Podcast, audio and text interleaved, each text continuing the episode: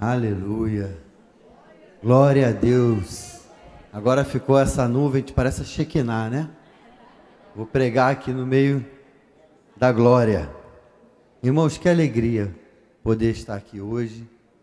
Um dos dias mais importantes para nós, né? Talvez se compare com a Páscoa, mas o Natal e a Páscoa são datas especiais. E pregar depois desse coral fica fácil também. A igreja já está preparada, os irmãos já estão, né, com o coraçãozinho é, abertos. E, irmão, você sabe que preparar uma mensagem é como uma gravidez, né? A gente fica grávido da mensagem, a gente fica ruminando aquilo dentro da gente, aí parece que com o tempo aquilo vai crescendo dentro da gente. E ontem a mensagem nasceu. Né? Eu já estava com ela no coração, o que, que eu vou falar, e eu ia pensando. Ontem eu parei para escrever. Né? E aí a gente vê que Deus é muito bom com a gente, irmãos. Eu pensei que eu ia pregar uma coisa, quando eu fui preparar saiu outra. Espero que eu pregue hoje o que eu preparei. Né? Mas é isso, irmãos. Eu quero falar o que, que é Natal para mim. E lendo né, textos sobre o Natal em Mateus, em Lucas ouvindo essa cantata, a gente começa a pensar: o que é o Natal? Né? Tem muita gente que acha que Natal é um momento de, só de confraternização, de troca de presentes, um momento de falar de coisas boas, né? Mas não é. Natal é mais do que isso.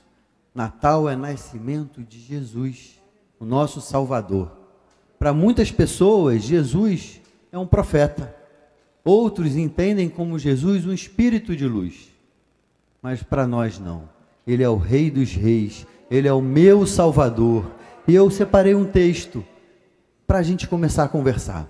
Está em Isaías 9, versículo 6. Já foi falado hoje aqui.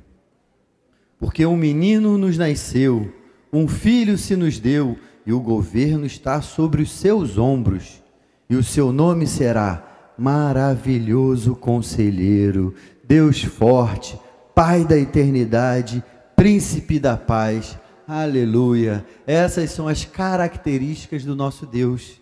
Irmãos, como a gente precisa de alguém para nos aconselhar, não é? Todos nós.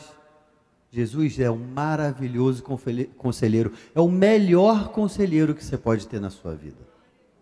Muitas vezes a gente vê situações a gente não sabe o que fazer. Pergunta para Jesus, ora e fala: Senhor, o que, que eu faço agora? Né? Existem muitos deuses por aí, mas o nosso é o Deus forte, é o único Deus com um D maiúsculo. Os outros são deuses criados por mãos humanas. Pai da eternidade. Irmãos, eu tenho um pai referência. Eu sei que muitos às vezes falam assim: a minha ideia de pai não é boa. Eu posso dizer: a minha ideia de pai é boa. Eu tive um pai presente, um pai que me ama, um pai que quando dá ruim eu podia correr para ele, que ele me ajudava. E a gente sabe, eu tenho papai e minha mamãe vivos. Mesmo quando a gente não precisa mais deles economicamente, já é casado, o pai é sempre um lugar de refúgio. Os pais, né? Aí, se der algum ruim, eu corro para o papai. A gente tem isso nós temos um Pai da eternidade. Um Pai que, mesmo que o seu Pai te abandone, porque um dia ele vai te abandonar, querendo ou não, ele vai morrer. Esse Pai é o Pai da eternidade. E, irmãos, o mais importante que na minha vida eu tenho que lembrar disso, príncipe da paz. Como precisamos de paz nos dias de hoje, né? A história de Jesus, do nascimento de Jesus, Está no livro de Lucas, capítulo 2. Eu não vou ler todo né, esse capítulo, eu vou falar um pouco para vocês, porém a cantata já falou exatamente disso.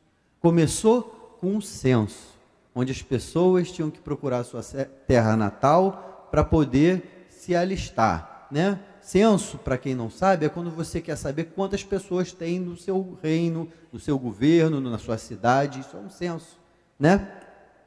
E Roma, o imperador romano, pediu para fazer esse censo. Jo, é, José estava indo para sua cidade, cidade natal, Belém, com a sua esposinha grávida, e lá Jesus nasceu, numa estrebaria, né? Vieram os três reis magos, E essa, irmãos, para mim, é a mais linda história de amor que alguém podia contar. Se existem muitas histórias de amor e é verdade, para mim essa é a mais linda história de amor. E ela me ensina algumas coisas. Eu queria, em breve momento, compartilhar com vocês. A primeira que eu vejo, que Jesus, que Deus opera no meio da tribulação. Quando a gente vê, Jesus não tinha lugar para nascer, irmãos. Estava tudo cheio. Você imagina Maria carregando o Salvador e não tendo lugar para recebê-la. Eu não consigo ver Maria reclamando, mas com certeza na cabeça dela ela devia estar um pouco aflita. Ela era ser humano, como eu e você, falando: Meu Deus, e agora? Como vai ser? Está chegando as contrações. E não tinha lugar para ele nascer. Então, irmãos, se o Rei dos Reis, quando veio ao mundo, não era uma condição ideal, por que, que na nossa vida temos que ter condição ideal o tempo todo? Deus continua me abençoando apesar dos problemas, né?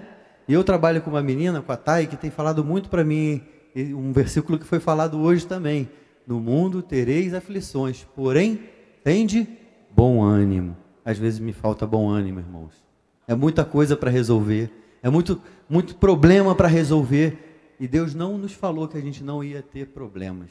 Ele falou pelo contrário, ele afirmou: No mundo tereis aflições, porém, tem de bom ânimo, eu venci o mundo. Irmãos, nós precisamos entender que, mesmo Deus estando conosco, vamos ter problemas. A história de João e, Ma... João e Maria, José e Maria, né, me estava na ponta da língua. Eu tinha que errar uma vez pelo menos, porque eu errei em casa umas três vezes.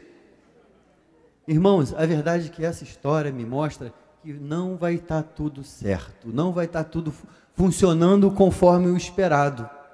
Mas mesmo assim, Deus é conosco. Mesmo assim, Deus é conosco. Jesus não tinha lugar para nascer. Será que hoje ele encontra lugar para nascer nos nossos corações? O que mais eu vejo? O que mais me ensina o Natal? Deus quer que nós tenhamos uma vida simples. Ele podia ter nascido num castelo. Ele nem precisava ter nascido. Podia já ter vindo com 30 anos, forte, um guerreiro, com seu exército de homens. Mas não. Deus fez de uma maneira simples. Ele nasceu, apesar de ser uma coisa milagrosa de uma virgem, mas algo simples. Ele nasceu, ele era uma criança que precisou ser cuidada, indefesa, né? cuidado dos seus pais, numa manjedoura. E sabe o que isso me ensina, irmãos? Que nós somos pessoas simples. Às vezes a gente fala e olha para o nosso coração e fala assim, mas Jesus vai morar aqui? Jesus vai nascer aqui? Tem tanto lugar melhor? Esse coração aqui tem tanta coisa ruim? Ou você acha que a estrebaria era um lugar cheirosinho? E Jesus quis nascer ali. Isso me mostra que Jesus pode nascer no meu coração, irmãos. Ele pode nascer no seu coração também. Apesar de ser um coração simples, de uma pessoa simples, Jesus quer nascer no nosso coração. E sabe, irmãos, o primeiro ponto para que alguém entenda que precisa de Jesus é olhar para si mesmo e entender que por ele mesmo ele não vai conseguir se salvar. Em nós mesmos, irmãos, nós, não temos condição de nos salvar. E isso a Bíblia chama que são bem-aventurados pobres de espírito. O que é o pobre de espírito? É aquele que olha para si mesmo e vê que dele mesmo ele não tem nada para dar. Irmãos, eu me sinto assim. Vocês já conhecem essa história. Quando eu me converti, eu chegava na igreja e até hoje, de vez em quando, eu falo: Senhor, o porcaria chegou. Porque eu olhava para a minha vida, irmãos, e eu não via nada para oferecer no altar do Senhor. Em volta e meia a gente chega na igreja meio tristinho, meio cabisbaixo, e eu ainda falo assim, Senhor, de novo, o porcaria chegou, mas ele quis morar no meu coração. Que prova de amor, irmãos. Que prova de amor. Agora, o que mais me chama atenção, que Deus quer se relacionar comigo e com você o Natal me ensina que Deus é um Deus de relacionamento. E todo relacionamento, gente, passa por uma coisa. Todo relacionamento abre mão, é, passa por aprender a ceder.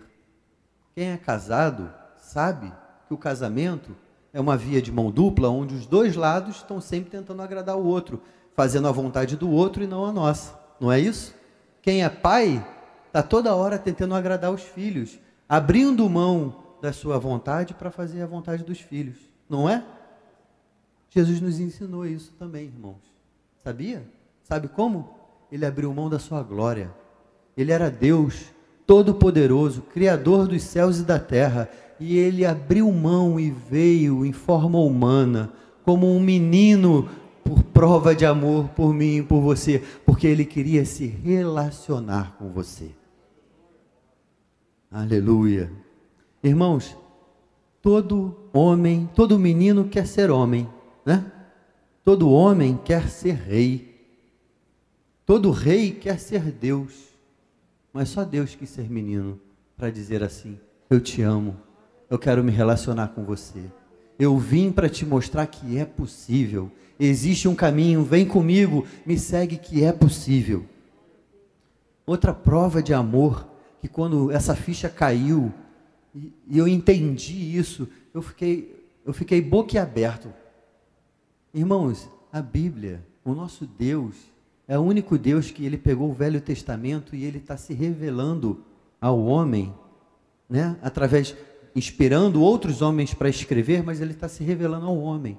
No Novo Testamento, ele fez diferente. No Novo Testamento, o autor se incluiu na história.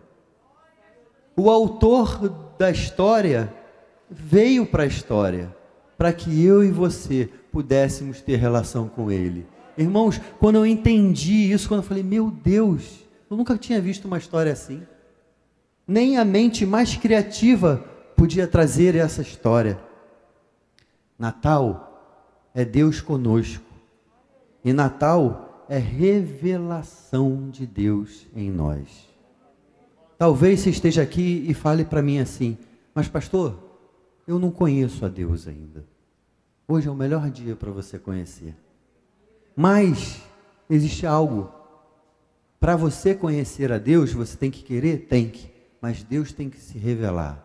Ele se revelou a Maria, ele se revelou aos apóstolos, ele se revelou um dia a mim. E sabe o que, que acontece, irmãos? Quando Deus se revela para você, acabou todas as dúvidas. Não existe dúvida. Eu quero dar, trazer um exemplo, por exemplo. Alguém aqui tem dúvida da lei da gravidade? Se tem, levanta a mão aí. Não, ninguém. Por quê? Porque a gente sente, não é? Só basta você levantar alguma coisa que a gravidade ela atua, não é? Então a gravidade, eu não preciso saber explicar ela. Eu simplesmente eu sinto e eu creio, não é? Com Deus é a mesma coisa. No dia que ele se revelar para você, você vai sentir Deus. Não precisa mais de nada, não precisa de teoria, não precisa de nada disso, porque Deus falou com você. Eu sei que a maioria das pessoas aqui, Deus já falou contigo, já se revelou a você, já nasceu no seu coração, mas se isso não aconteceu, hoje é um dia especial. O dia que Jesus nasceu, lá dois mil anos atrás, hoje Ele quer nascer no seu coração. Talvez na nossa corrida do dia a dia, nos nossos afazeres, Jesus também não esteja achando lugar para nascer. Belém estava agitada. Belém tinha muitas coisas acontecendo. E as pessoas deixaram o mais importante de lado, o nascimento do Salvador.